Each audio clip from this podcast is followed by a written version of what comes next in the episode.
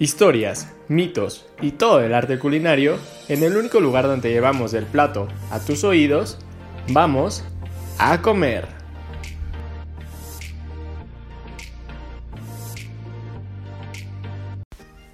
Hola a todos, sean bienvenidos a nuestro tercer episodio de esta temporada de A Comer y espero que tengan mucha hambre y un gran apetito el día de hoy, en el momento del día que sea que nos estén escuchando, porque se viene un tema muy delicioso. Y pues como siempre, pues es mucho mejor comer acompañado y más de esta increíble persona como lo es siempre cada uno de nuestros episodios. Así es que, hola Ali, cuéntame, ¿cómo te encuentras el día de hoy?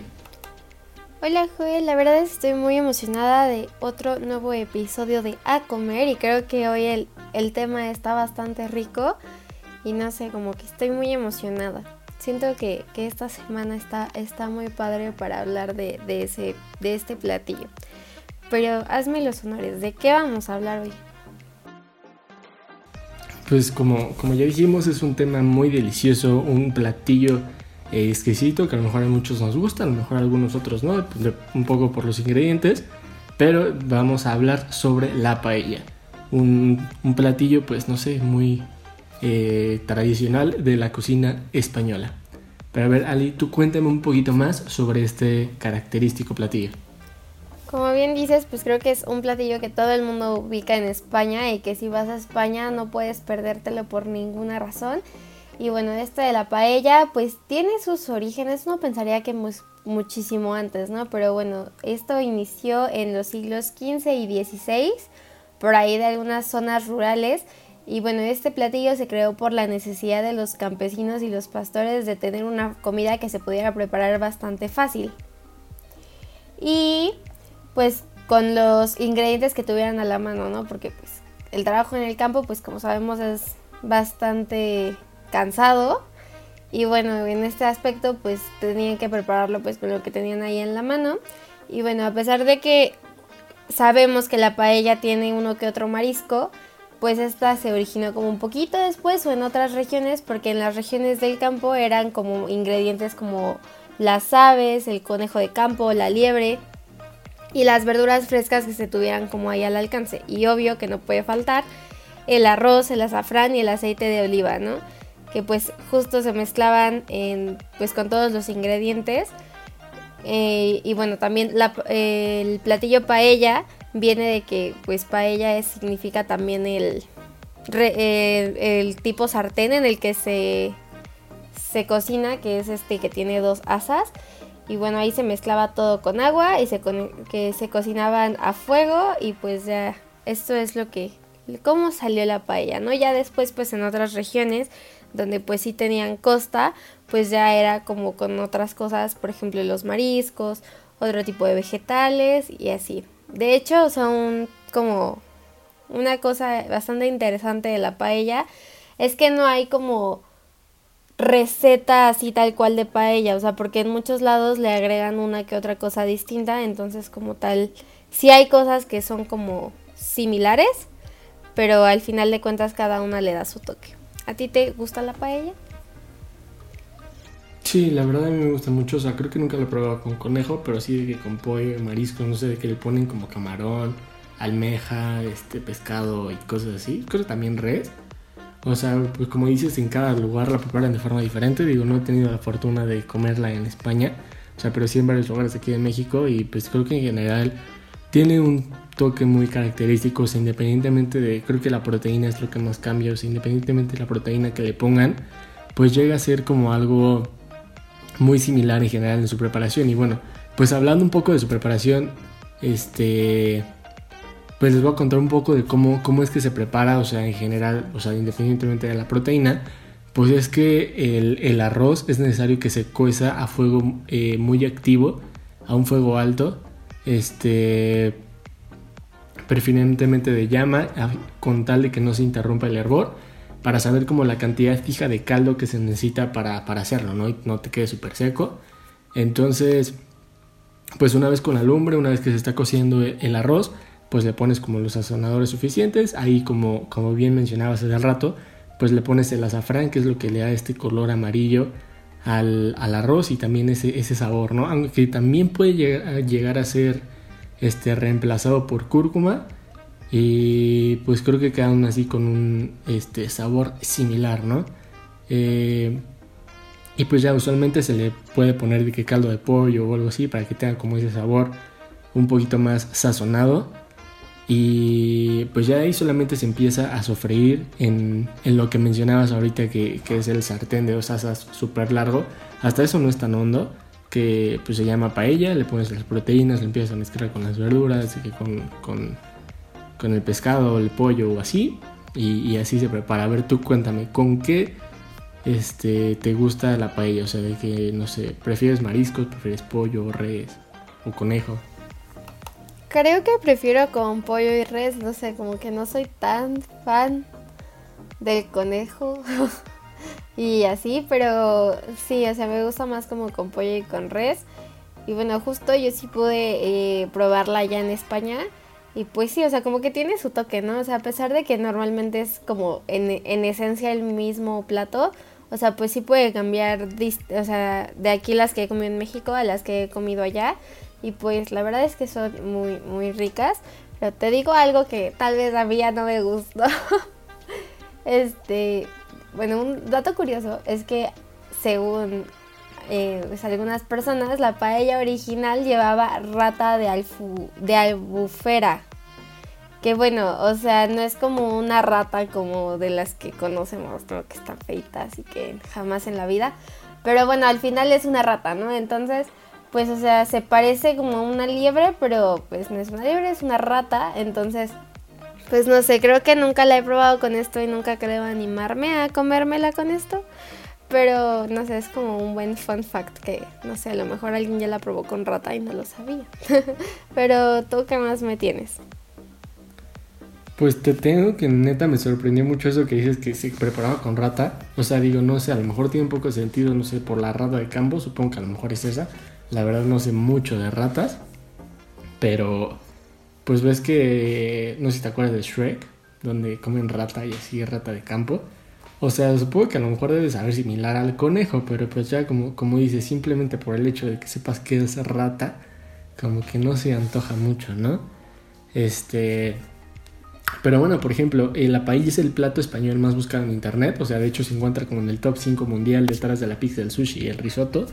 O sea que, pues para empezar, tiene un gran bagaje cultural alrededor del mundo, no solamente en España, y pues ha crecido mucho, ¿no? O sea, creo que prácticamente se puede llegar a preparar en cualquier lado del mundo. Y pues bueno, en los tipos de arroz, por ejemplo, hay un arroz el cual es como específicamente para preparar paella, el cual es el arroz bomba la verdad no sé muy bien por qué, aunque también se puede llegar a utilizar el arroz redondo o el arroz cena, o sea, una variedad de arroz de grano medio que pues suele como prepararse rápido, ¿sabes? Es como de rápida cocción. Y, y ¿tú, tú qué más este, sabes o nos puedes contar respecto a la paella? Pues justo como decías de que es un plato pues que realmente lo busca mucha gente pues como Apple se atrevió a sacar como su emoji de la paella porque ves que en la sección de comida pues hay distintas comiditas, ¿no? Y entre ellas pues una de ellas es la paella.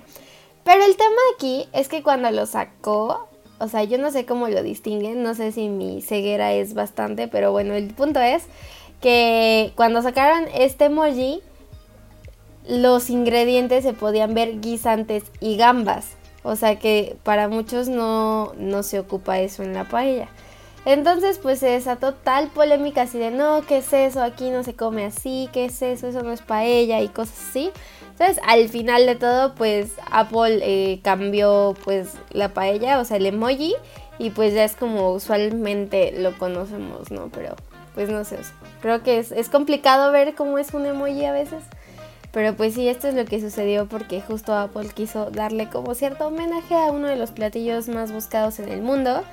Y bueno, hablando también del mundo, sabía, o sea, hablando de cosas raras que luego le ponen, ¿sabías que Nueva York se hace con tortuga? O sea, es una paella de tortuga. No sé, la verdad es que no está tan. Bueno, a mí no se me antoja. Pero. Pero bueno, o sea, allá en Estados Unidos pues hay algunos restaurantes que venden paella de tortuga porque al final de todo dicen que la paella pues es arroz con cosas. Entonces pues ¿por qué no echarle tortuga, no? Claro. Pero bueno, eso es como algo que también te quería contar, que está como muy raro. Nunca la he probado así, no quiero probarla, pero cuéntame, ¿tú qué más sabes que no tenga cosas raras? Pues sí, como que alrededor de ese platillo, como que en sí hay muchas cosas raras, o sea, como hasta en su preparación, como dices, en sus ingredientes y como que deja mucho de qué hablar. Por ejemplo, eso que dices de que no le ponen guisantes, creo que son los chícharos y la, y la gamba. Sí son los chícharos, ¿no? Es que sí. Ah, ok. este, pues según yo, yo he visto que sí la preparan con chícharos, o sea, bueno, depende, ¿no? Aquí en México sí suele preparar muchas veces el arroz con chícharos entonces yo creo como que por esa tradición se le pone de que pues a la paella chícharos. No sé, pero pues no sé, por ejemplo, eso que dices de, la tortuga, pues no, no se antoja. Pero bueno, también, o sea, con, la paella este, pasa algo muy similar que con el sushi, de que ves que el sushi no lo pueden preparar mujeres, que por su temperatura corporal y todo eso, ¿no? Bueno, aquí la verdad no sé bien por qué no, no es tan tradicional que lo preparen mujeres este, sino que es como más común que lo lleguen a preparar hombres. O sea, como que en teoría al ser como una comida dominguera, por así decirse, este, pues las amas de casa estaban como ocupadas en sus tareas y eso, y entonces eran los hombres los que preparaban las comidas, en este caso la paella, pero no sé por qué se volvió una tradición que solo los hombres la, la preparasen, ¿no? Eh, también un dato curioso es que, por ejemplo, se come, no sé, de alguna forma como nosotros comemos eh, los tacos, o sea, sin emplatar, sin mucho arreglo, o sea, pues nada más así te sirven la cucharada y ya no, y pues usualmente se comen como con cuchara de, madera y se, usa más para la comida y por lo que he leído, por lo que he escuchado, la paella no se cena, sino que solamente para la comida, ¿no? Yo no sé muy bien por qué, a qué se deba esto, ¿tú sabes un poquito de esto o qué más este, sabes respecto a la paella? No, la verdad es que no tengo ni idea porque eso lo dicen que se cena, pero pues yo supongo que como está pues un poco condimentada y con varias cosas, pues chance de cenarla te puede caer un poquito pesado, ¿no? Yo, yo pienso, yo siento, pero no estoy segura.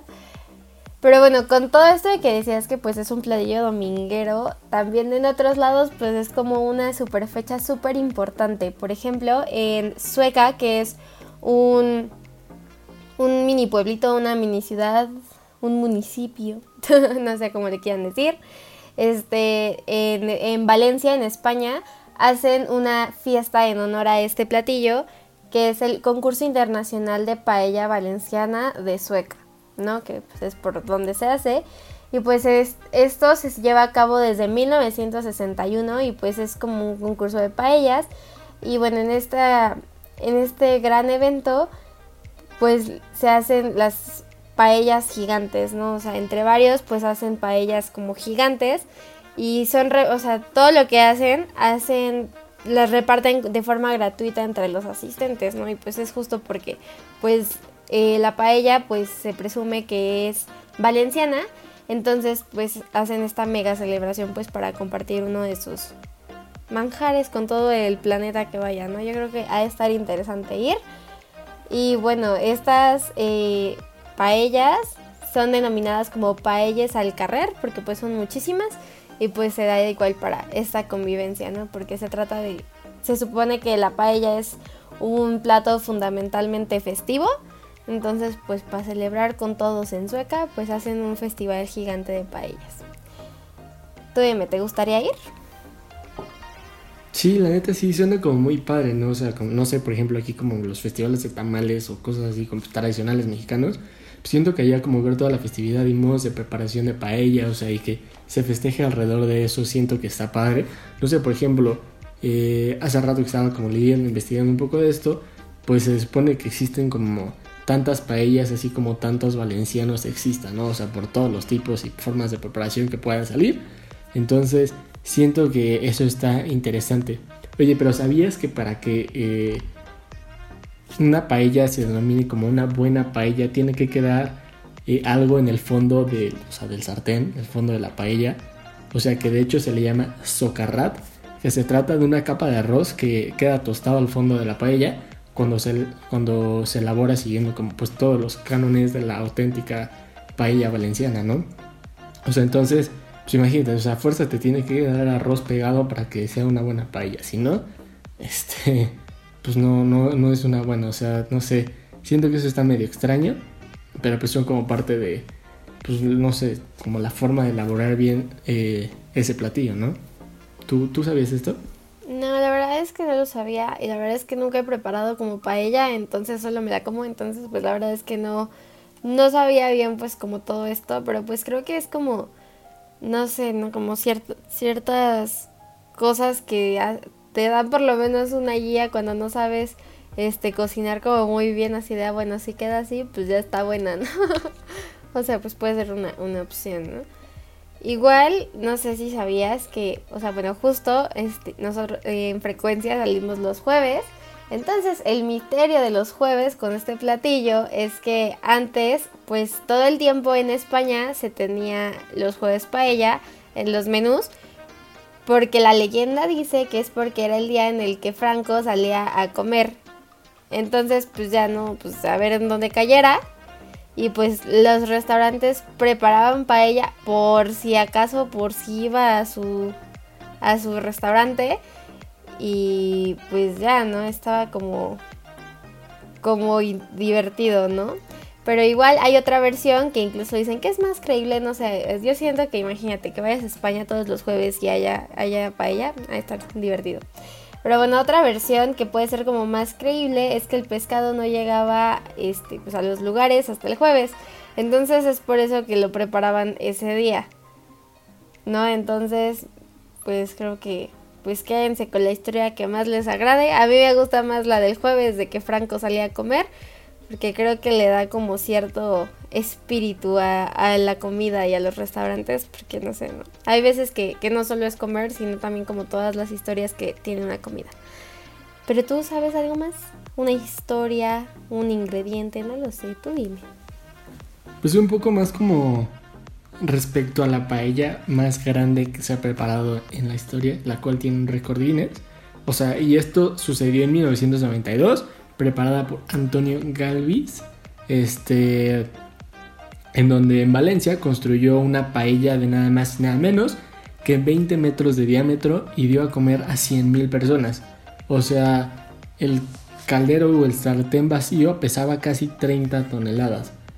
Entonces imagínate el tamaño de ese sartén, el tamaño de todo lo que se usó para, para preparar todo eso. Siento que fue demasiado. Y ahorita lo que comentabas, por ejemplo, de Franco, sí, yo me quedo con la historia de Franco, como que es algo que le da como un poco más de espíritu y sentimiento a la pues al platillo, ¿no? Digo, independientemente de lo que haya hecho Franco en la historia, siento que le da un poco más de historia tradicional al platillo, ¿no? Y bueno, creo que ¿tú sabes quién es el inventor de la paella?